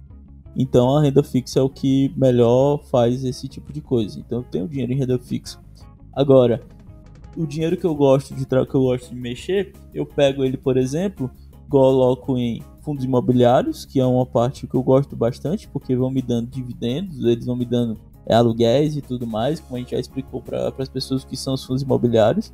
Eu tenho ações, e aí ações eu gosto de diversificar bastante. Eu sou aquele cara que não pega tipo 3, 4 empresas, eu gosto de pegar uma por setor, tipo assim. Eu gosto de pegar, eu gosto dessa empresa, essa empresa, essa empresa, um banco, uma empresa de, de varejo, uma empresa de segurança, uma empresa de saúde, uma empresa disso, disso, disso. Então eu tenho vários tipos de ações, o que me permite não investir muito nelas, mas eu invisto um pouquinho em cada e aí eu acabo tendo uma rentabilidade um pouco mais controlada, digamos assim, porque às vezes um setor está em alto, o outro está em baixo e eu consigo controlar mais minha rendimento, né? E aí dentro disso eu também gosto de com a minha exposição no exterior, que aí eu tenho uma conta em corretora norte, é, na bolsa norte-americana, nos Estados Unidos, onde eu invisto em empresas. Aí nessa, como eu não tenho tanto conhecimento, não tive tanta leitura das empresas de lá como eu tenho nas empresas do Brasil, eu tento investir em empresas que eu conheço, que eu sei que são boas. Tesla, que eu gosto muito do Elon Musk, eu gosto muito da filosofia dele. A, a, a Apple, que eu sou consumidor e eu, eu acho qualidade boa, fora a questão da, da filosofia deles também, de tudo dá dentro, e aí você ter Apple, Apple dentro de Apple e tudo mais. Você tem o Google, porque enfim, o Google é que controla hoje em dia a internet, Facebook junto com o Google. Então são empresas de ramo de tecnologia que eu estou sempre inserido, que eu conheço, que eu acho muito boas. Então, e aí eu consigo montar. E aí eu sempre deixo um pouquinho para brincar. Porque eu acho interessante que eu comecei brincando, tipo, você coloca pouquinho dinheiro na bolsa, vai comprando ação para entender como funciona, né? Para você já ir também controlando o teu psicológico, porque da mesma forma que você pode ganhar bastante, você também pode ter um baque grande, perder alguma coisa, como por exemplo foi na grande queda que tivemos agora recentemente. Teve uma hora que eu vi, eu, literalmente, eu tinha exatamente metade do que eu tinha antes. Tipo, eu tinha um valor X, e aí quando eu olhei no dia seguinte, eu tinha metade desse X por conta de, de, de, dos vários circuit break que foi tendo e tudo mais. O investidor inexperiente, né? O cara se assusta, pô. E aí ele vai querer vender. Aí eu não, como eu já tinha mexido antes, já tinha entendido como funcionava e tudo mais. Aí eu segurei bastante, eu fiz até aumentar, comprar mais posições em algumas empresas que eu gostava e tudo. Então eu tenho essa divisão. Eu gosto de investir um pouquinho em cada coisa, como a gente explicou, justamente porque eu penso na questão da proteção. Diversificar para mim é a melhor forma de proteger o capital. Mas aí eu tô curioso aí como é que você faz para investir, como é que fica a tua divisão. Cara, é muita coisa. Quando tu falou que gosta de fundos imobiliários, nos fundos imobiliários eu penso principalmente na minha previdência. Fundos imobiliários eu uso como por longuíssimo prazo, então eu já cheguei no momento em que os, fundos, os aluguéis dos fundos imobiliários são suficientes para eu comprar mais fundos imobiliários. Então eu não coloco mais dinheiro, pelo menos não no momento, em fundos imobiliários. Só os aluguéis eu já uso para comprar mais e para mim isso aí já é mais do que suficiente para no longo prazo eu ter uma, uma aposentadoria mínima decente. É, quando se trata de investimentos aqui no Brasil, e, e, como tu falou, cara, é muito, muito importante só fazer uma observação rápida que enquanto eu, eu vou falando meus investimentos, é que você, beleza, você vai investir, o Luquinhas falou, renda fixa, o Luquinhas falou, renda variável, o Luquinhas falou que tem é, investimentos fora do Brasil. Então, isso é importante você ter uma reserva de emergência, você ter uma reserva de valor, que são ativos. O que, que é essencial em reserva de valor? Ativos com valor intrínseco, que são ativos descorrelacionados com o resto da bolsa, que são ativos que não que são testados pelo tempo, entendeu? Então, você ouro, por exemplo, metal especial são reserva de valor. Eu tenho no minha na, no meu caso Bitcoin. Então, eu tenho Bitcoin é, é não tem uma coisa que no Bitcoin que não foi testado pelo tempo, mas o Bitcoin ele é um ativo que ajuda bastante e olha, cuidado porque o Bitcoin ele existe muita fraude relacionada ao Bitcoin no mercado, então tem muita corretora de Bitcoin que não não é confiável, então por isso você tem que entender melhor. Tem muita pirâmide relacionada ao Bitcoin, que não é nem Bitcoin, né? É só o cara tentando fazer você acreditar que é.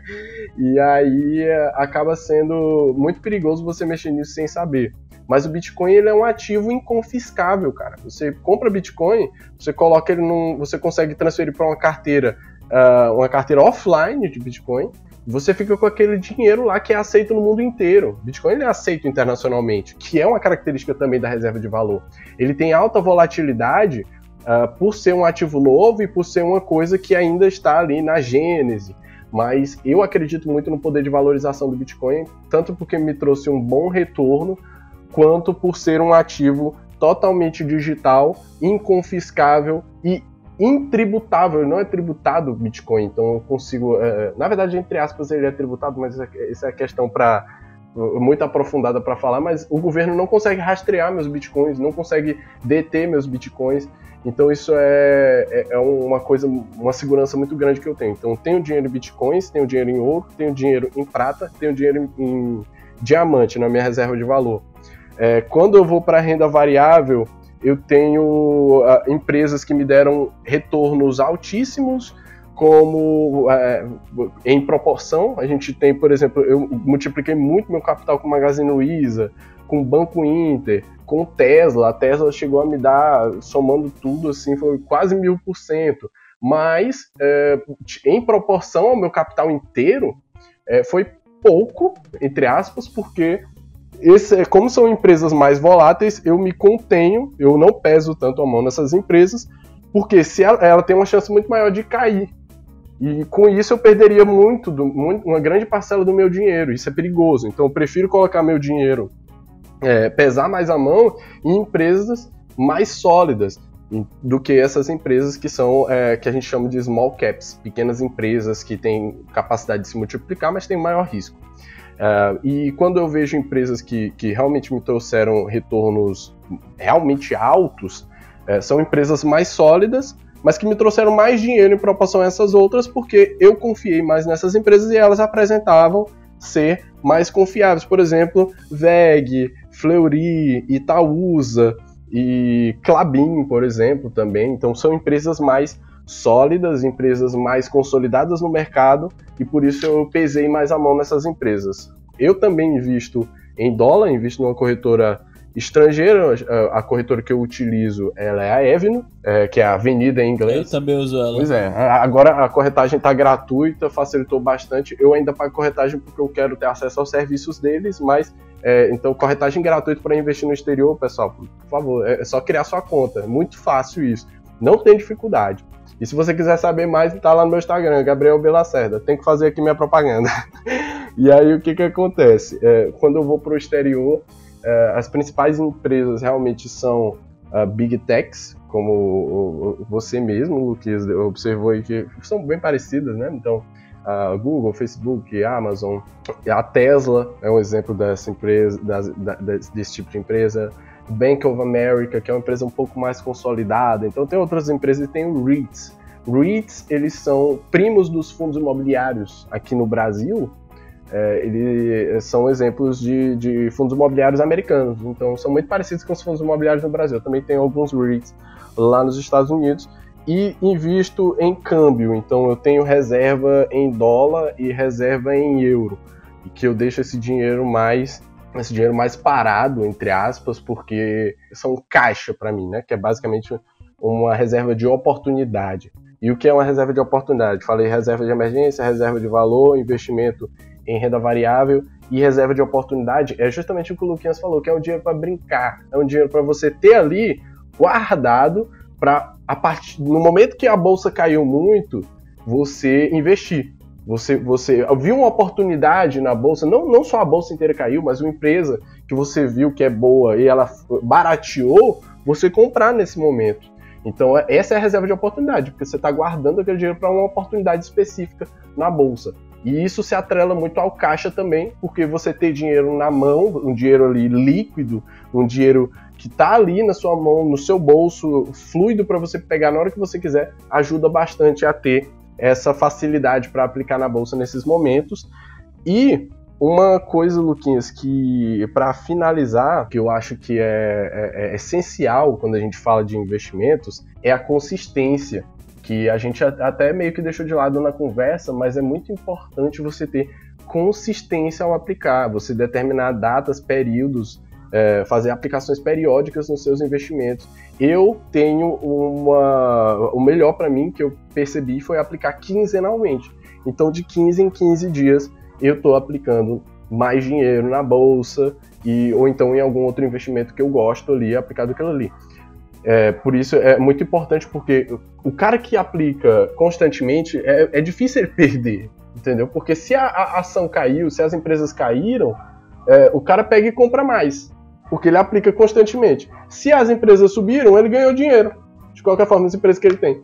Então, é, é, é, é a sacada do Warren Buffett desse tipo de investimento buy and hold é essa aí mesmo. É você investir consistentemente e frequentemente para você usufruir futuramente. Outro tipo de investimento que eu faço e que cabe aqui ressaltar que eu acho que foi um dos investimentos que mais me trouxeram retorno uh, de todos e que mais multiplicaram meu patrimônio são investimentos anjos, sem investidor anjo, que é quando você compra parcelas de outras empresas, só que basicamente com um contrato ali, uma coisa mais pessoal, uma coisa mais direta. A empresa está precisando de investidor, é, empresas pequenas, vale ressaltar, small, é, é são startups, por exemplo. É, a empresa está precisando de 50 mil reais para fazer um projeto dela lá. Você entra com esses 50 mil, você pede 20% do, da empresa e você se torna sócio da empresa. E nisso, conforme a empresa for crescendo, você vai ganhando dinheiro com ela também. Tendem a ser investimentos bem mais arriscados é, e era uma coisa bem complicada no Brasil até certo tempo atrás, mas após uma reestruturação da, da norma né, de investidores anjo, ficou muito mais tranquilo se investir nesse tipo de coisa. E quando dá certo, a, a capacidade de retorno é muito grande. É, você você está dentro ali da empresa realmente com uma grande parcela em cima daquele negócio que tem uma possibilidade absurda de desenvolvimento, é, tem um retorno muito maior do que é, qualquer ativo que você comprar provavelmente vai ter na bolsa. Vocês podem perceber que estamos conversando com um filho do Warren Buffett aqui, gente. Quem dera. Não, Gabriel, mas foi muito boa a conversa, cara. Você deu, deu pra. A gente conseguiu falar muito sobre um, um pouco do que a gente conhece. Eu aprendi bastante contigo. Eu acredito que nossos ouvintes também devam ter gostado muito da, da nossa troca de experiência. Eu falei um pouco do meu ver, mas eu ainda sou um pouquinho mais comedido, digamos assim, ainda nesse. Eu tô entrando ainda no mercado, eu tenho muita, muito que aprender ainda. Mas, cara, você conseguiu passar muita coisa para os nossos ouvintes. Foi um grande prazer ter você aqui conosco. E, e, espero que a gente possa ter outras conversas. Dá, dá para conversar muito mais coisa. É um assunto extremamente grande. É, situações essa ideia do investimento anjo, depois a gente pode conversar mais sobre. Cara, muito bom mesmo a conversa. Eu que agradeço, Luquinhas. Pode chamar quando precisar aí, é só a gente planejar direitinho. É, gostei muito da conversa, é sempre bom transmitir esse conhecimento, porque eu acho essencial a todo mundo é, você saber administrar seu dinheiro, você não perder dinheiro, você não confiar cegamente em instituições, no Estado, no governo. É, é muito importante isso, porque isso te protege de episódios catastróficos futuramente. E é, o importante é não parar de aprender, né? Você sempre buscando aprender mais. Por isso que é, eu acho muito importante essa questão de você ser autodidata nos seus investimentos, você sempre buscar mais conhecimento, você sempre tentar aprender mais. Foi um grande prazer, de verdade, estar aqui e espero que a gente faça mais episódios aí, dependendo do retorno do pessoal aí. Ah, com certeza. Falando nisso, os nossos ouvintes estão dando um grande apoio. Muito obrigado para você que escutou até aqui. Comente no, na nossa página o que você achou coloque suas dúvidas que elas vão a gente pode responder no próximo episódio. A gente tem interação. É, siga nas redes sociais o Nerd Underline Blog, tanto no Instagram como no Twitter. E acesse o nosso site www.nerd.blog.br, onde lá você pode encontrar o post desse episódio e colocar lá o que você achou para que você possa participar também na nossa parte de comentários. Muito obrigado a todos. E se você quiser encontrar o Gabriel, ele, ele ajuda vocês a melhorar um pouco o seu planejamento financeiro. Pode dar um, fazer um merchan aí do teu curso aí, Gabriel, pra galera. Atualmente eu tenho um curso é, numa empresa que eu, te, eu, eu giro com meu sócio aqui em Teresina, Piauí, que é presencial, mas tá paralisado por causa da pandemia. Estou desenvolvendo um curso completamente online para lançar provavelmente no final desse ano, começo do próximo ano. É um curso que eu estou demorando literalmente mais de 10 meses para sintetizar o conteúdo. Muito conteúdo legal. Falo de muita coisa, até previdência privada, sobre a dívida relacionada aqui no Brasil, a gente tem muita questão de financiamento, investimentos em renda variável, investidor, investimentos anjo, é, investimentos em startups, em empresas small caps, blue chips, investimentos no exterior, totalmente completo. E o que eu quero disponibilizar nesse curso é um preço acessível, porque eu mesmo já fiz alguns cursos no mercado que são muito caros, são muito. É, exigem muito de quem quer ingressar nesse tipo de coisa e acaba deixando aquela coisa, né, de, de ainda reter muito esse conhecimento financeiro a quem tem já muito capital e acaba atrapalhando. Então eu quero é, disponibilizar esse curso por um preço muito acessível e atualmente, é, enquanto eu estou desenvolvendo isso e com o curso presencial parado, eu estou basicamente dando aulas particulares é, para alunos específicos que buscam é, uma consultoria financeira voltada aí para os seus investimentos, para sua questão pessoal, então o preço varia muito. Se eu dou aula para uma pessoa que é, é, é, leiga nos investimentos, eu cobro menos, e se eu dou aula, por exemplo, para um economista, eu cobro mais, porque é, o conteúdo ele é muito mais específico e ele é muito menos comum. Então é uma coisa que eu vou precisar abordar muito bem ali com ele, que vai me exigir mais. Então, um material completo com tudo isso, e se você também não, não quer pagar nada, tem o meu canal no YouTube, o nome do canal é Atena, e tenho o, o meu Instagram, que é Gabriel B. Lacerda, como eu já ressaltei aqui para vocês antes. E lá eu faço algumas observações a respeito, de vez em quando eu faço lives. E será um prazer recebê-los lá para mais informações. Eu vou deixar o link das redes sociais do Gabriel no post para quem quiser acessar e encontrar com ele e falar com ele também. É, se você utilizar o cupom NERDARAC, você tem. Não, não, brincadeira, gente. não tem tanto, não. Quem sabe? Quem sabe? Olha, fala, fala que é, veio pelo podcast. Aí. Se quiser aula particular, vai ganhar um desconto. E se quiser o, o curso posteriormente Uh, pode usar o cupom Nerd de Araque que ganha 10% de desconto. Olha aí, galera. Gabriel, muito obrigado. Muito obrigado, meus ouvintes. Toda semana tem um episódio. Até a próxima aí. Tchau. Now